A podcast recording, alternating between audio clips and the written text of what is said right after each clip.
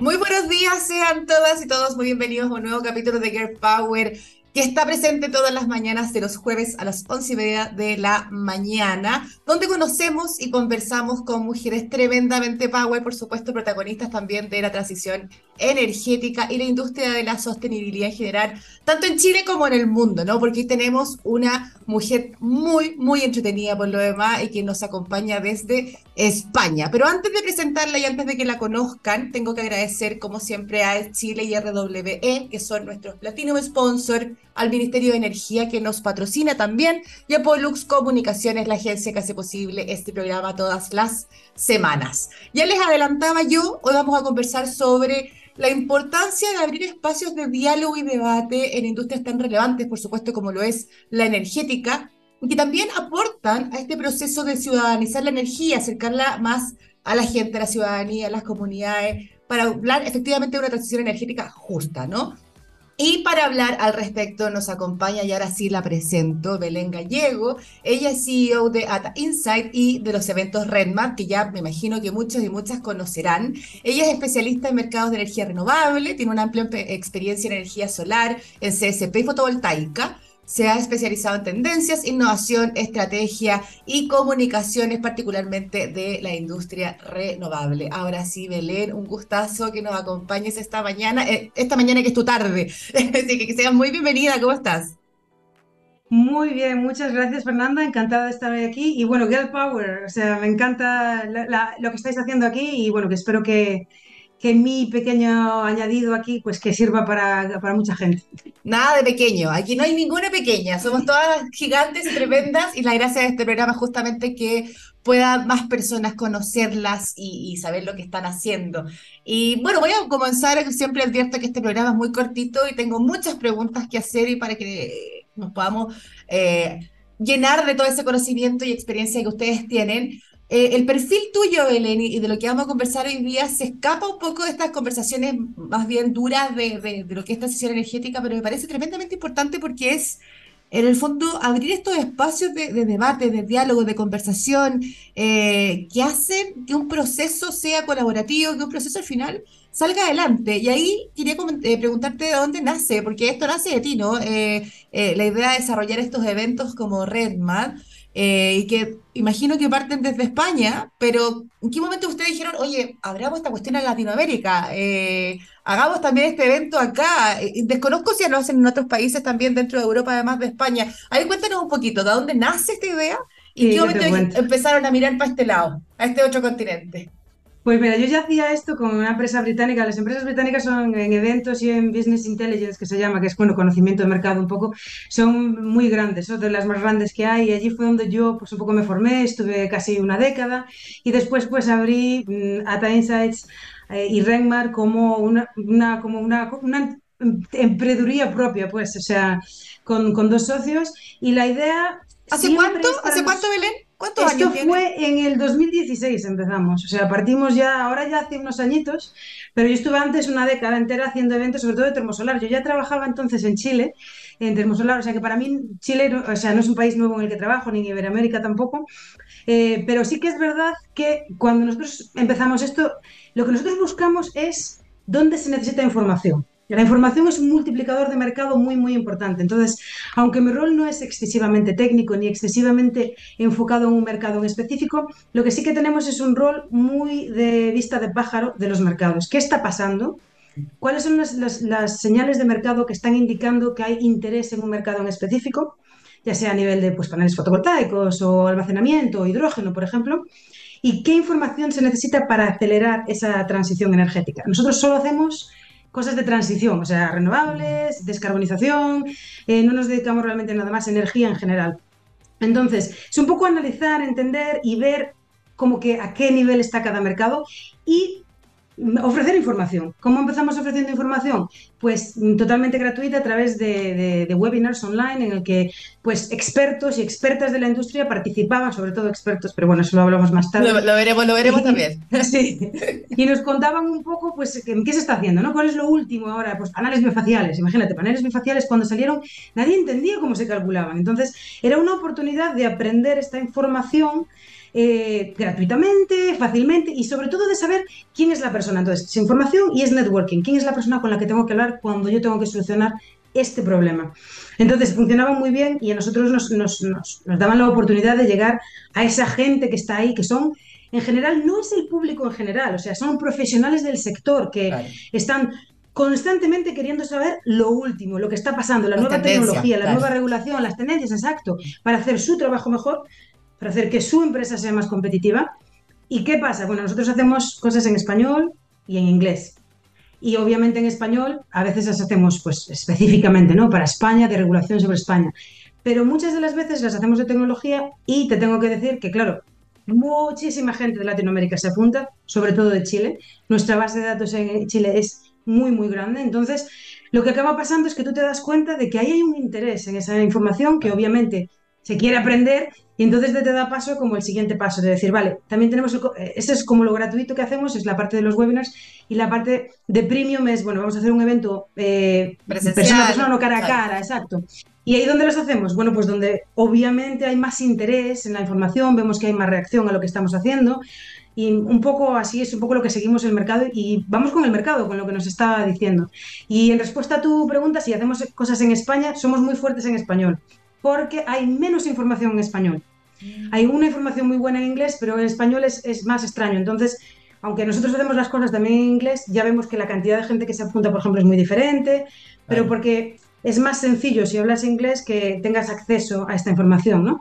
Entonces hacemos cosas en España, hacemos este año vamos a lanzar en Italia, hacemos en Estados Unidos y hacemos en Chile. Y además de eso, bueno, hacemos otros eventos, pero que son un poquito diferentes en muchas otras partes del, del mundo. Por ejemplo, el año pasado hicimos uno en Londres y uno en Kenia. O sea, pero Kenia? como cosas en Kenia, sí. ¿De dónde, ¿dónde sale la idea de hacer de, de, Kenia? Eh, ¿Identificaron alguna, alguna, algún tema particular, alguna tendencia que estaba yendo por allá que, que nos llevara a Kenia? diferente. Sí, porque a ver, nosotros hacemos nuestros propios eventos, que son los que nosotros identificamos y vemos, pero después hacemos eventos para el Banco Mundial, sobre todo para el World Bank, que es un poco lo que ellos quieren y necesitan y nos dicen, pues mira, quiero un evento de esto en, en este lugar. Muchas veces nos dicen claro. incluso en qué lugar. Entonces hacemos cosas de mini redes con ellos y mini redes son, en África son enormes, hicimos cosas en Ghana, en Etiopía, ahora en, en, en, Kenia y hacemos cosas también de red, de interconexión, de almacenamiento por, en todo ECA, que le llaman, que es la zona de Kazajistán, Kirguistán, Uzbekistán, la zona del centro de Asia. Entonces hacemos un poco unas cosas eh, todo, todo en la misma línea, pero, pero diferente. Pero y claro, con su, interesante con porque su aprendes zoom mucho. in, con su in específico sí. de cada lugar. Ahí te quería preguntar también, hace, bueno, no, no, no, eh, nos, cuentas que tienes esta presencialidad también en, en varios países con eventos eh, que aportan a este networking ya el face to face que habíamos perdido tanto en pandemia también, ¿no? Eh, el 2 de agosto, si no me equivoco, fue RedMat Chile, la última versión que hicieron acá apuntada específicamente a eh, almacenamiento hidrógeno, eh, uh -huh. que ahí yo le metí la coleta renovable del panel que participé, porque yo, yo, creo que no hay hidrógeno verde si no tenemos renovable, entonces igual hay que meterle Está la claro, sí. eh, como también el almacenamiento es el complemento perfecto ¿no? de la renovable. De ahí un poco eh, saber tu impresión, ¿no? Porque para nosotros en Chile eh, el almacenamiento y, y estos, estas dos nuevas tecnologías o energéticos finalmente vienen a complementar y acelerar la transición energética, pero están en una etapa eh, más inicial de lo que es la industria renovable, ¿no?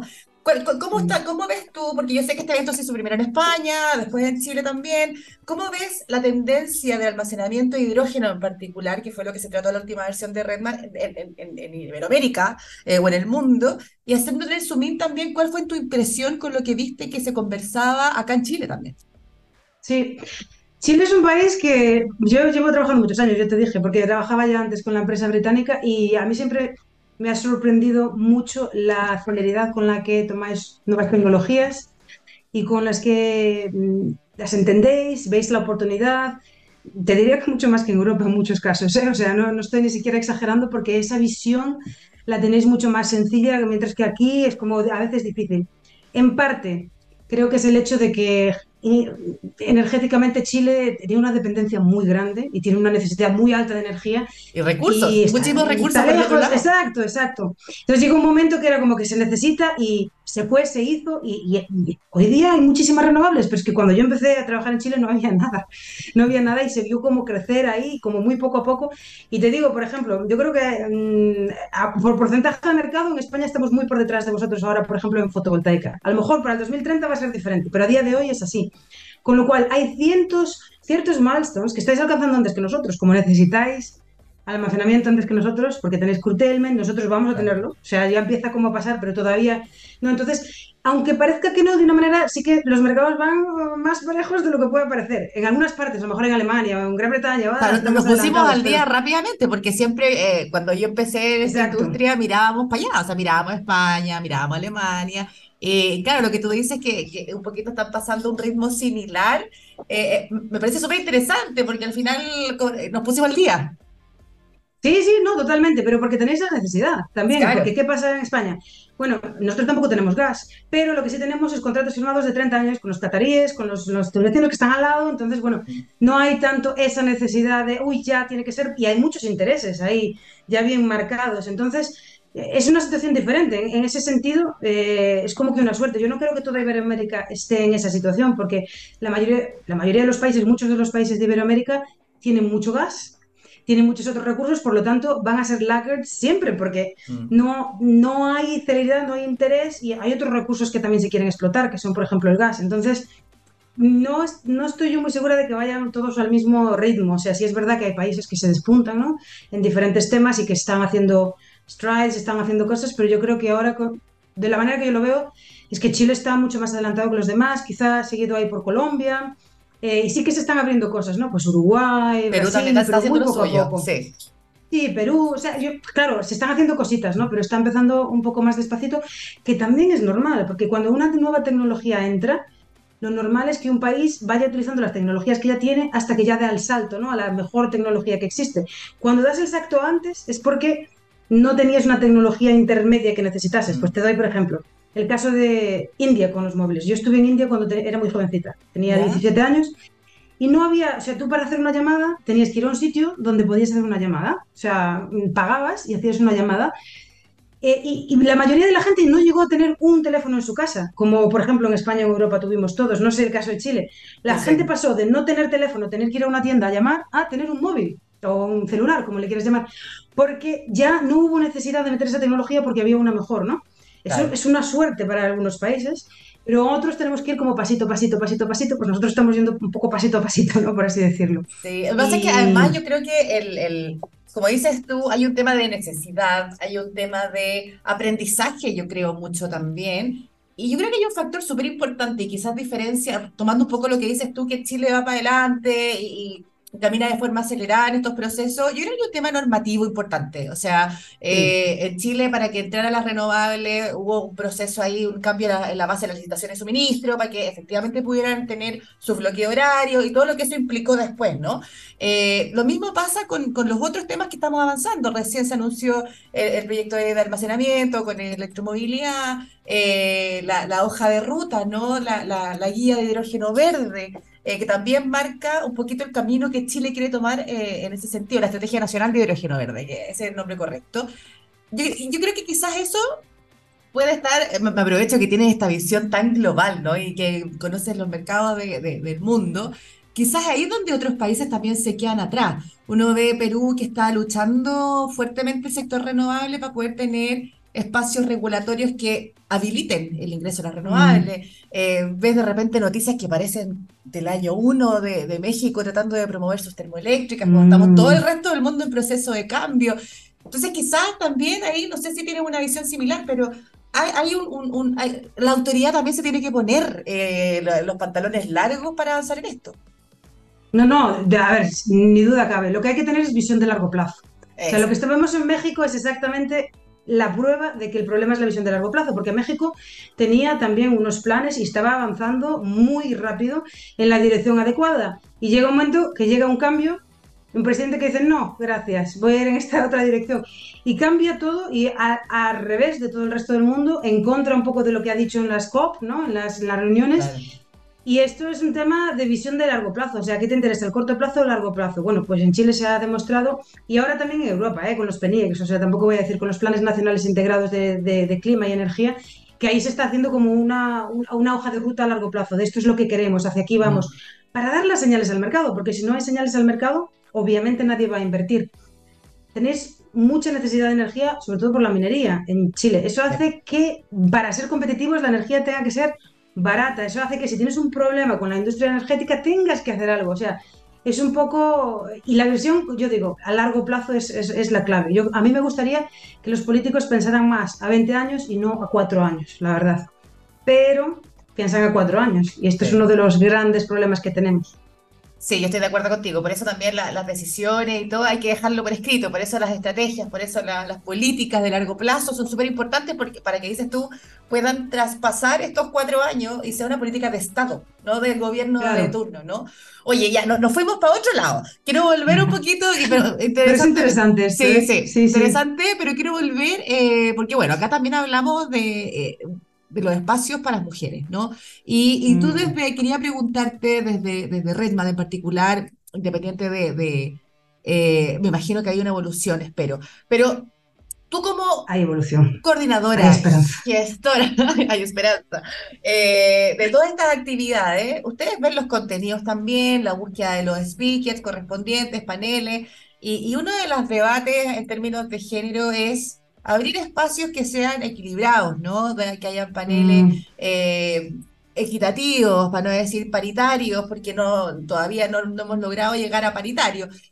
¿Cómo has visto tú ese proceso desde la organización de un evento? Que tienes que acercarte a las autoridades, que tienes que acercarte a las empresas y hacer de repente estos llamados de alerta para lograr paneles más equitativos. ¿Cómo, cómo has visto esa evolución? Sí, sí, te cuento. A ver, nosotros, yo cuando empecé, yo ni siquiera esto era algo que yo registrase. Simplemente yo estaba haciendo mis eventos y me daba cuenta que, casi nunca había mujeres, o había una, había dos, había tres, ponte. Y ya no te hablo solo de ponentes, sino también en general, había muy pocas mujeres. Y entonces como cuando llevas ya varios dices, uy, y en, nuestra empresa hacíamos todo tipo de cosas, desde energía, en la empresa en Gran Bretaña, digo, farma, eh, yo, lo que tú te puedas imaginar, ahí se hacía. Era una empresa bastante grande y llevábamos todo tipo de sectores y solo había un sector en el que había más mujeres que hombres. En el demás, todos siempre eran más hombres que mujeres. Era un sector de marketing de una cosa muy específica. Y entonces era como que, bueno, pero ¿qué está pasando aquí? ¿Sabes? Como que empiezas a ver esas cosas. Yo hace 12 años había hecho un evento de mujeres en Chile ya, eh, de mujeres en energía, había hecho uno en Abu Dhabi, había hecho uno en Ciudad del Cabo, porque nosotros estamos haciendo eventos allí y yo lo que veía es, es que no hay mujeres. Vamos a tener un evento aparte, ¿sabes? Donde podemos hablar de por qué no hay mujeres y cómo lo cambiamos. ¿Qué pasa? Que eso lo hicimos dos, tres, cuatro años y siempre era la misma conversación. No estaba el mercado preparado para eso mm. y es que no había suficientes mujeres en el embudo como para llegar un poco hasta el final, ¿sabes? No, no, se veía. Y siempre estamos en las mismas conversaciones, ¿no? De, bueno, pero ¿cómo haces para tener un niño y también ser mujer y también ser profesional? Jolín, eso no se lo pregunta nadie a ningún hombre. Entonces le cogí un poco de tirria a ese tipo de cosas porque digo, es que estamos teniendo la misma conversación, esto no está avanzando y hubo un año que estuvo muy bien porque, bueno, incluso trajimos a gente que podía recrutear y después se hicieron entrevistas y fue un poquito más útil. Pero en general es complicado dar utilidad porque se deja esa parte. Y yo lo que estoy viendo, así como mi observación, es que las empresas grandes, británicas de donde yo venga, que ahora es una empresa gigantesca que no voy a nombrar nombres, es que siguen haciendo un poco lo mismo. ¿Por qué? Porque sus mm, targets son, las targets cuando estás en una conferencia muchas veces son seniority. Es decir, tú quieres CXOs, que le llaman, ¿no? O pues, CFOs o CEOs. ¿Qué pasa? ¿Cuántas mujeres hay ahí? Muy pocas. Entonces, las que hay, you rinse them dry, vas por ellas siempre, porque es que son cuatro, pero si quieres tener seniority, no puedes, no puedes tener mujeres, es que son mutually exclusive, o sea, son exclusivos, no se puede. Entonces, ¿qué se hace? Bueno, pues vas y pones aparte un mini evento en el que tengas unas mujeres para poder decir, ah, no, mira, sí que hay mujeres incluidas, pero están apartadas y van a hablar de qué es ser mujer en la industria de la energía. Que no, jolín, yo quiero escuchar a mujeres hablando de los temas de hidrógeno, pero, de por qué escoger un electrolizador. Eso también recae, estoy, estoy, tomando lo que tú dices, ¿no? Recae en las empresas, ¿no? Me imagino, porque finalmente tú abres el espacio. Eh, Hola Belén, te invito a que seas panelista de mi evento, o, o Beleno, pongámote, pongamos Beleno. Beleno y, sí. y, y, uno identifica que, o sea, eh, como, como hombre también, CEO, CFO, etcétera, tiene la, tiene la responsabilidad, creo, de ir abriendo esos espacios dentro de toda esta conversación. Entonces, quizá, y ahí la pregunta de vuelta de nuevo, eh, ¿te has topado con esas barreras como de, de que las empresas finalmente no estén tan abiertas como dicen serlo en el momento de tener que abrir espacios nuevos, que incluso eh, eh, lo conversamos detrás de cámara antes de, de partir, pero eh, incluso hay que capacitar algunas, hay que entrenarlas. Sí, sí, hay que ¿Tú crees que se está poniendo esos esfuerzos efectivos? No es llegar y plantarla en un panel, sino que hay muchas que, que no te han tenido la oportunidad antes y hay que irla soltando, y eso es un trabajo de la compañía o de la organización con ella. ¿Has visto algo de eso? ¿O crees que todavía estamos muy atrás? Estamos atrás, ¿eh? Mira, yo hace ya tres o cuatro años dije, ah, estoy harta, quiero mujeres, en- no quiero más panels o manels o como le quieras llamar, quiero mujeres y entonces invitamos siempre mujeres. La realidad es que, la realidad es que primero no hay tantas, entonces tienes que esforzarte mucho más, ¿ok? Tic, tu problema, no el problema de nadie más. Después, muchas menos te dicen que sí. Es un tema combinado de confianza, falta de cursos, falta de que no le gusta mucho a la empresa, un tema de seniority, o sea, gente que te dice, bueno, yo sí tengo una mujer en mi equipo, pero bueno, acaba de entrar. Bueno, pues no, tampoco es eso, tampoco es que me mandes la becaria simplemente porque es mujer, no es el tema, porque yo también como organizadora tengo interés en que la información que se te dé sea buena, el experto sea bueno y que tú digas, jolín, tengo que volver el año que viene, ¿sabes? Pero es un poco como la típica pescadilla que se muerde la cola.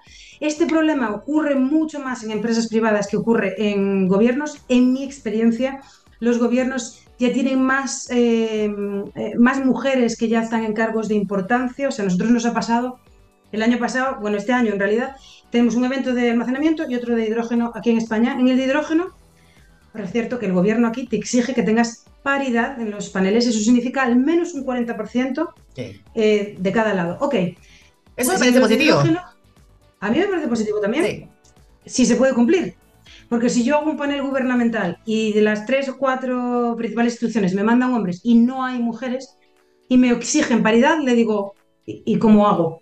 ¿Qué hago un panel? O sea, es que no tiene sentido. Desde el punto de vista de la programación, yo no puedo meter a mm, los, los eh, suppliers con, con gobierno, no tiene sentido. Entonces, em, si voy a hacer un panel de gobierno, entonces tú me tienes que dar una mujer. Ah, pero no hay. Pues entonces es parte del problema, no es parte de la solución. Pero me ha pasado al contrario también. Me ha pasado que después en almacenamiento he tenido lo contrario, que son todas chicas. Entonces, En almacenamiento. ¿Y, y en eso desde la industria española principalmente? pero en el gobierno nada más. Ah, Cuidado. ok, ok. Porque si te doy los porcentajes de mujeres versus hombres, tengo porcentajes de ponentes y porcentajes de asistentes. Yo los que tengo control son, en cierta medida, más sobre los ponentes, porque invito. Claro. A los asistentes es un poco más, a- bueno, algunos siempre invitamos, pero bueno, no es lo mismo, ¿no? Que al final tiene tu empresa que decir si te pago el ticket para ir. Y te puedo decir que en ponentes nosotros estamos ahora en 30 y pico por ciento, más o menos, de media, menos en, en- en- en almacenamiento que en hidrógeno en general. O sea que se ve que hay un cambio de industria. La industria del gas, al venir del gas, yo creo que las empresas gasistas, que son muy grandes, tienen mujeres metidas ahí en el mix que llevan a lo mejor 20 años y que sí que se sienten tranquilas de ir a hablar. O sea, claro, están haciendo como una reconversión a otra tecnología, pero Exacto. vienen en la industria hace rato. Exacto. Y tienen esa gravitas, esa tranquilidad, esa confianza. Todos los cursos detrás ya son senior, comparado con mejor almacenamiento, que viene más de renovables, que es mucho más jovencito todavía, acabas de entrar hace poco. En fin, es, es otro tipo de sector. Esto es lo que yo observo. Eh, varía mucho del gobierno a las empresas privadas. Y Chile lo está haciendo muy bien en general, hasta desde el punto de vista de asistentes, mucho, y países como Estados Unidos lo están haciendo fatal. Cuesta muchísimo en Estados Unidos porque son temas que tú sabes, son muy políticos, tienen un- mucha carga política. Parecería que no debería tener carga política para nadie, porque, Pero sí. pero tiene una carga política brutal. Y a mí me parece increíble que la cantidad de hombres ahí con hijas ahí fuera y tal no esté un poco más como que, venga, chicas, que yo también quiero darle oportunidades a mis hijas, ¿sabes? En el futuro. O sea, que hay todavía como reticencia por ambas partes, ¿eh? Pero te digo un eso. poquito de- más atrás. Sí, es, pero también es lo que estás acostumbrado a ver. Yo lo entiendo, porque es que yo miro alre- alrededor en nuestra empresa de ingeniería, es que yo te diría que 8 de cada 10 son hombres. O sea, más o menos. Igual 7 de cada 10, esta es la realidad. Entonces, Claro, eso va a ser un cambio generacional, Fernanda. Tampoco vamos a esperar que sea mañana. Claro, si el problema es que tampoco podemos esperar 300 años, que es un poco no, lo que... No, no, totalmente de acuerdo. Que decía, creo que hay que empujar, ese creo que era el número que decía ONU, ONU Mujeres hace un, eh, un, par de años, 300 años que vamos a llegar a una igualdad de género. O sea, claro, no pueden ser cinco días, pero tampoco puede ser 300 años. Entonces hay que empujarlo y estoy, yo soy convencida que esta cuestión hay que empujarla y, y ahí lo que dices tú de... Eh, de, apretar un poquito, eso me parece bien, eh, me parece súper interesante por lo demás que, que, el gobierno español diga yo solo participo si es que tenés una, un 40% de, de, igualdad, ¿no? O sea, de equipos, paneles paritarios. Eh, pero claro, hay que ponerse también, hay que, hay que ser parte de la solución, como dices tú, y mandar a tus mujeres, preparar a tus mujeres, subir a otros rostros, ¿no? Para, para aportar a ese proceso. De ahí te quería contar, Belén. Eh, yo, yo, creo que en Chile igual vamos, vamos bien. No sé si vamos tan avanzados en el resto, que el resto del mundo. Y yo te comparo con otros, si comparo con los otros lugares, es de los mejores en los que nosotros trabajamos, ¿eh? tanto de acceso, tanto de las mujeres que digan que sí, de los, de, y de la, desde los números de porcentajes, es que os lo podría dar exacto, pero es que es como que tampoco es un número baila para adelante para atrás, ¿sabes? 30, 36, 35, por ahí. O sea que está bien, o sea, Chile está de los más altos, si no el más alto ahora mismo. Es que, es que ahí volvemos a lo, a, lo, a lo, mismo técnico, ¿no? Cuando hablábamos de eh, regulación, eh, poder habilitar espacios reales de esto. En Chile tenemos eh, esta iniciativa que se el programa Energía Más Mujer, que ahora se llama Energía Más Mujeres, que se comenzó en 2018, si no me equivoco, que levantó la brecha, la base, ¿no? La línea base de cómo estábamos las mujeres para la industria. Un trabajo detrás. Ahora hay una división, ¿no? Una, una, una, división de una oficina de género y derechos humanos, entonces ya se operativiza el concepto o el movimiento o la comunidad en una cosa práctica. Y ahí lo que te quería contar, que me parece que puede más línea con lo que estábamos conversando este lunes, se lanzó eh, a través justamente de esta oficina del Ministerio de Energía eh, una iniciativa que se llama Paneles Inclusivos. Eh, las mujeres suman, es el eslogan, y que apunta a eso, a buscar levantar, dejar de hablar entre nosotras, que también lo que mencionabas tú, ¿no? Sino que darle voz a los hombres. Acá se invitó a hombres a ser embajadores para promover esta participación de mujeres en paneles eh, particularmente.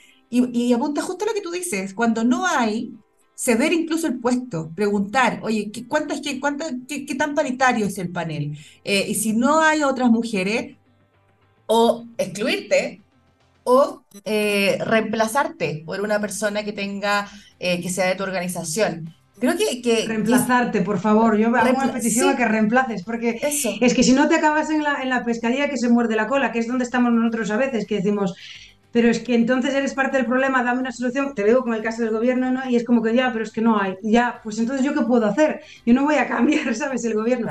Nosotros todos los emails y cada uno de los emails que mandamos en las conversaciones es, mira, yo te estoy invitando a ti, pero si tienes alguna mujer, siempre queremos que haya representación femenina, no es suficiente, queremos llegar a una equidad, por favor, tienes alguien que me puedas em, nominar, si no puedes, sí que queremos contar con tu empresa de todas maneras, pero te agradecemos el esfuerzo, o sea, siempre, esto ya es boilerplate para nosotros, lo mandamos en todos los emails. Pero bueno, que yo tampoco, desde ese punto de vista, yo tampoco quiero que me mandes a alguien que no sabe, ¿sabes? O sea, la idea es que me mandes a alguien que sabe, que capacites a alguien que sabe. Este es el ahí, tema. Que eh, Es ahí, ahí está, ahí está. Yo creo que diste en el clavo eh, y lo mencionaste también. Hay falta quizás de confianza, hay faltas de, por, por el seniority quizás no llevan tantos años, hay que tener entrenamientos de voceros a veces, eh, hay que abrir esos espacios, hay que ceder los espacios y hay que entrenarlas. Y hay que capacitarlas, no necesariamente porque no sepan de contenido, sino porque quizás a veces no saben enfrentar un panel o una cámara. Sí, o bueno, sobre todo las empresas muy grandes son muy especialitas en lo que se puede decir y en lo que no, y quién puede decir qué y quién no. Eh, se vuelve casi que, como que tienes que hacer un máster solamente para saber, ¿sabes? Cómo circunventar un tema que no quieres hablar. O sea, hay miles de cosas en las que, en las que meterse. A ver, los paneles que nosotros hacemos más o menos los preparamos todos de antes, ¿sabes? Más o menos las preguntas, no, te va a haber nada sorpresivo. Y si hubiera algo súper sorpresivo, podrías decirme, yo no puedo responder esta pregunta en este momento, ¿sabes? Tampoco es el fin del mundo, claro. Entonces sí que falta confianza. Yo te fíjate que esto sí que es un tema que veo muy diferente entre España y, Chile. Nos queda un minutito, Belén, así que cuéntame cortito, no te preocupes, que si no, me manda el programa que, viene. La capacitación de, comunicación en España está sobre, o sea, otras capacitaciones serán muy buenas, pero esa, esa en específico falta, falta mucha más confianza y hay mucha más en las mujeres chilenas. Yo eso creo que tiene que ver incluso con los estudios universitarios, cómo te enseñan a hablar en público y demás. Mira, ¿Ves las chilenas? Chilenas que nos están escuchando con toda la experiencia de Belén. Nos ve más empoderadas, somos Girl Power, ¿no? exacto, exacto, exacto. Y una cosita, solo ya, yo sé que tú no estás... Sí, sí, sí, este no es culpa mía, me van a retar. Ya el, el, este año tuvimos el primer panel solo de mujeres en el evento de hidrógeno de Zaragoza, solo de mujeres, y yo me levanté y dije, es que aquí literalmente este es el primero que hago de solo mujeres, que tampoco tiene paridad, a ver, pero mm, hasta ahora yo había hecho muchos solo de hombres. Pero mm. este es el primero. Y la gente se levantó y aplaudió y dijo, sí, pues así necesitamos. No más, no, porque lo que queremos es paridad, pero que sí, que necesitamos, que hay veces que hay esos lugares y que tenemos que un poco que celebrar estas cosas. Darnos cuenta, ¿no? De quién está ahí. Hay que, hay que tocar la campanita cuando estas cosas pasan. desde luego, muchísimas gracias, gracias por tu tiempo, por acompañarnos con, con, con, mucho calor, tú por este lado, con mucho frío, nosotros acá. un abrazo enorme, eh, fue un gustazo habernos reencontrado, nos vimos presencial y ahora nuevamente. Eh, que se les siga bien, yendo tan bien y que les sigan poniendo ojo a estos contenidos porque al final son espacios de información también para toda la industria. Así que un abrazo grande, nos tenemos que ir antes que me maten. Somos Girl Power, somos Polus, nos vemos la próxima semana. Gracias a nuestros auspiciadores, besos. Chao, chao. Hasta luego.